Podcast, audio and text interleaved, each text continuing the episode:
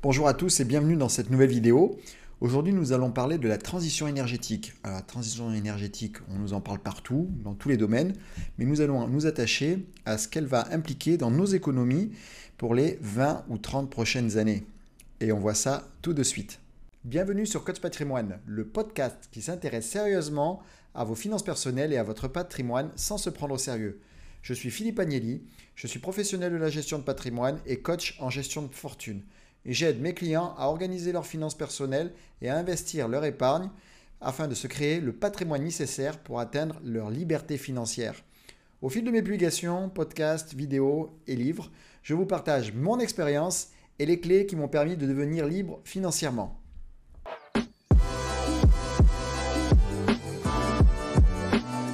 Donc la transition énergétique, c'est bien, tout le monde en parle, mais qu'est-ce que c'est exactement Donc nous allons nous concentrer euh, sur la partie économique de cette transition énergétique avec fondamentalement ce que ça va changer. Euh, ce que ça va changer, c'est qu'il va falloir faire beaucoup d'investissements pour euh, arriver à la même production. et dans ce cas-là, on va avoir des investissements qui vont se concentrer donc sur la production de l'énergie, hein, par exemple avec la construction de PR en France, l'énergie nucléaire, mais dans le reste du monde, en Europe des moyens de production d'énergie propre, renouvelable, comme l'éolien, l'hydraulique ou le solaire. Le stockage de cette énergie, parce qu'on on le sait avec des énergies qui sont soit euh, renouvelables, le vent ou euh, le solaire, eh ben, il y a des périodes où on fabrique de l'énergie et d'autres où on n'en fabrique pas. Donc il va falloir le stocker. Par exemple, ça c'est toute la filière de l'hydrogène. La décarbonisation de nos industries, hein, et essentiellement les grosses industries lourdes, telles que le ciment, euh, l'acier et l'aluminium. C'est elles qui vont concentrer une grosse partie de, la décarbonisation de nos industries. Et puis plus dans le domaine privé, euh, bah, tout ce qui est euh, l'isolation thermique des bâtiments. Donc voilà, donc on a quand même des piliers importants et on, va voir, ça va quand même beaucoup influencer sur la façon de faire de l'économie. Bonne nouvelle, dans tous ces domaines, aujourd'hui on a les technologies pour faire. Bon, on sait construire des EPR, on sait construire du solaire et de l'éolien même s'il y a des discussions sur euh, la, façon dont on fait de l'éolien aujourd'hui en France. On sait stocker, hein, la, filière hydrogène en France, on, a une grosse expérience là-dessus. Et puis on sait, euh, on sait décarboner, on saura demain fabriquer euh, une aciérie qui fonctionnera à l'hydrogène. Et l'isolation thermique, on le fait déjà. Donc voilà, ça c'est la bonne nouvelle, on, sait faire toutes ces technologies, on les connaît, on sait les faire. Maintenant, ça, pose une, une problématique. L'énergie va coûter plus cher. Euh, pourquoi l'énergie va coûter plus cher en, France en particulier, c'est-à-dire le parc euh, nucléaire qui nous permettait d'avoir l'énergie euh, peu chère. Lui n'est ne va plus être. Enfin, on, sort de la période d'amortissement. Vous l'avez vu, on, ferme des, des, réacteurs nucléaires et on va en ouvrir d'autres. Donc, bien sûr, le coût d'un nouveau réacteur nucléaire qui n'est pas amorti va forcément entraîner une augmentation d'électricité. Aujourd'hui, on estime à peu près à x2 le prix de l'électricité dans les prochaines années. Donc on va doubler le prix de l'électricité parce qu'il va falloir aussi la stocker lorsqu'on est sur des énergies renouvelables, comme l'on disait. Donc il va falloir créer des électrolyseurs, il va falloir euh, créer des zones de stockage pour cette énergie. Et il va falloir aussi travailler à plus interconnecter l'Europe puisque euh, on le fait déjà hein. aujourd'hui avec le nucléaire, on va être capable de fournir de l'énergie nucléaire à d'autres pays, euh, par exemple pendant la nuit, où il n'y a pas de solaire, où les centrales nucléaires tournent tout le temps, et inversement, en journée ou lors, lors de pic, de pouvoir aller prendre de l'énergie éolienne s'il y en a en Irlande, ou de l'énergie solaire s'il y en a plus en Espagne et en Italie que par exemple en Allemagne à un certain moment. Donc tout ça, c'est quelque chose qui va, induire une augmentation du coût, hein, euh, du, fait de la nouveauté euh, des, centres de production et, tout l'environnement qui va avec. On, estime qu'en Europe, les investissements sont faits essentiellement sur les énergies renouvelables, hein, comme on a dit tout à l'heure. Il n'y a qu'en France où on a cette particularité, où on va avoir un mix à 50% d'efforts euh, d'investissement dans le nucléaire et 50% dans les énergies renouvelables.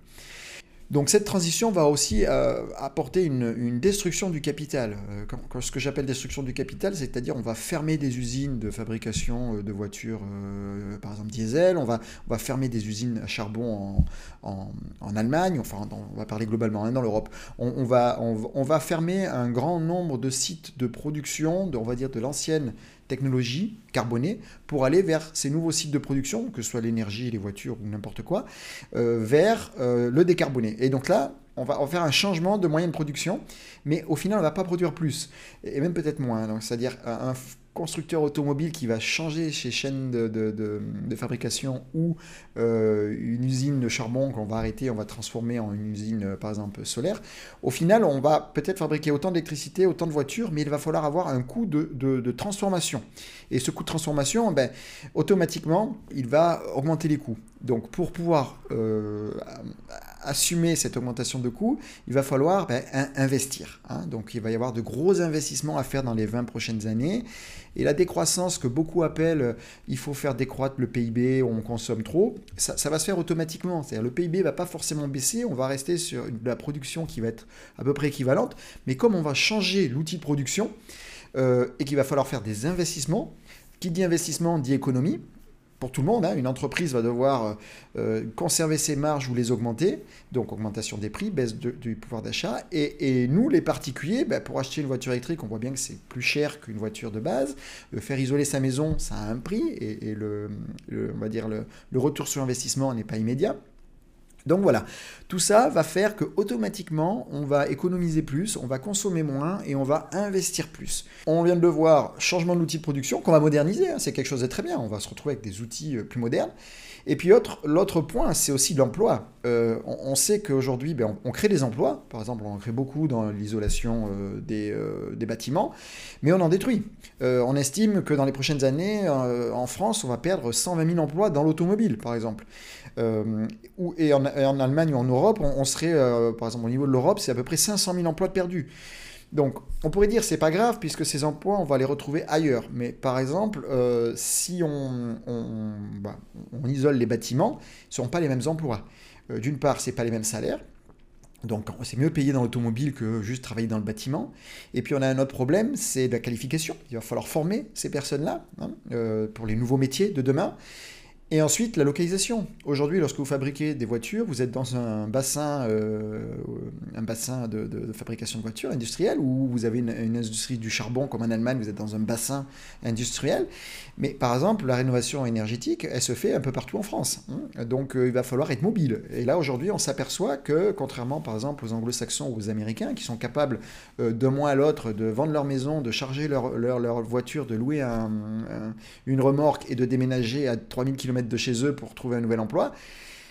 On n'est pas encore dans cette vision-là. peut-être les jeunes générations seront plus mobiles, mais aujourd'hui, les générations qui sont en place, en poste, ne sont pas encore dans, dans, cette démarche-là. Et on n'y coupe pas, on sera obligé. Il y a des emplois qui vont disparaître. Aujourd'hui, si vous êtes une industrie basée sur la production de pièces euh, automobiles pour les, les moteurs diesel, à un moment donné, ça va s'arrêter, il n'y en aura plus. Toute cette transition, donc du moyen de, production et euh, des moyens humains qui vont devoir se, ben, se réinventer, hein, en tout cas se reformer, se former et, peut-être se déplacer, tout cela peut se faire dans un environnement uniquement de TOBA. Hein. On l'a vu dans les vidéos, euh, la, dernière vidéo sur la BCE, que je vous invite à, regarder en fin d'émission.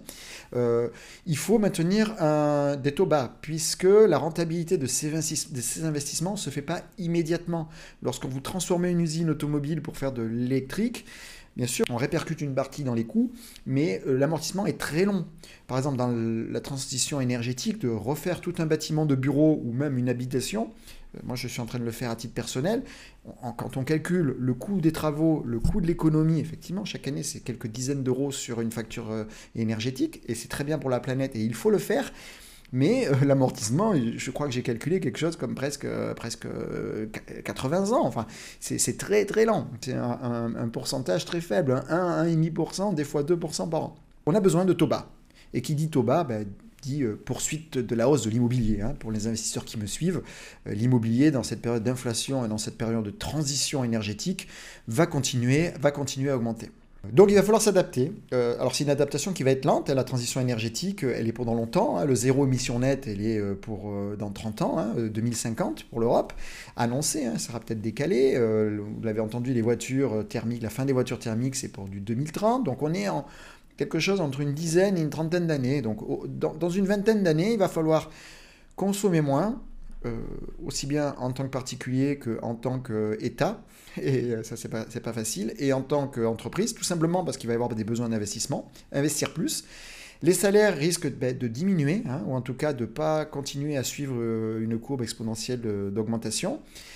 Mais tout ça, c'est très bien. Pourquoi? Parce que ça va nous donner dans quelques années, hein, un petit peu comme en période de guerre. On est en période de guerre, on a détruit un appareil productif, on, se retrouve ben, à, relancer la machine. Donc, on a des taux très bas qui restent très bas pendant une période. On a euh, des gens qui viennent travailler effectivement avec des, salaires peut-être moindres qu'avant, puisqu'il y, a eu, euh, ben, il y a eu beaucoup de changements. Mais au final, on ressort avec euh, un capital productif nouveau, un capital humain aussi formé à des nouvelles technologies qui vont partir pour longtemps. Donc si vous voulez, là, on reprend un petit peu une courbe taux bas, grand changement, modernisation de l'outil de, production, un petit peu comme euh, post-guerre, hein.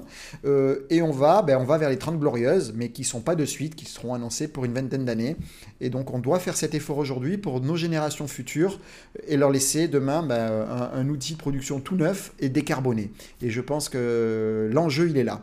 Et moi, je suis ravi de participer, euh, même si ça va demander un effort, à, participer, à laisser à nos enfants euh, bah, une planète meilleure et euh, des outils de travail, des maisons, tout ce genre de choses en ayant quitté le, côté, le côté carbone. Voilà, si cette vidéo vous a plu, n'oubliez pas de mettre un petit, un petit j'aime. regardez les vidéos que je vous laisse en lien. Regardez toujours dans les commentaires en dessous, on essaye de vous mettre et de mettre à jour en fonction de l'actualité des choses intéressantes. Et puis moi, je vous dis à bientôt pour une prochaine vidéo. Au revoir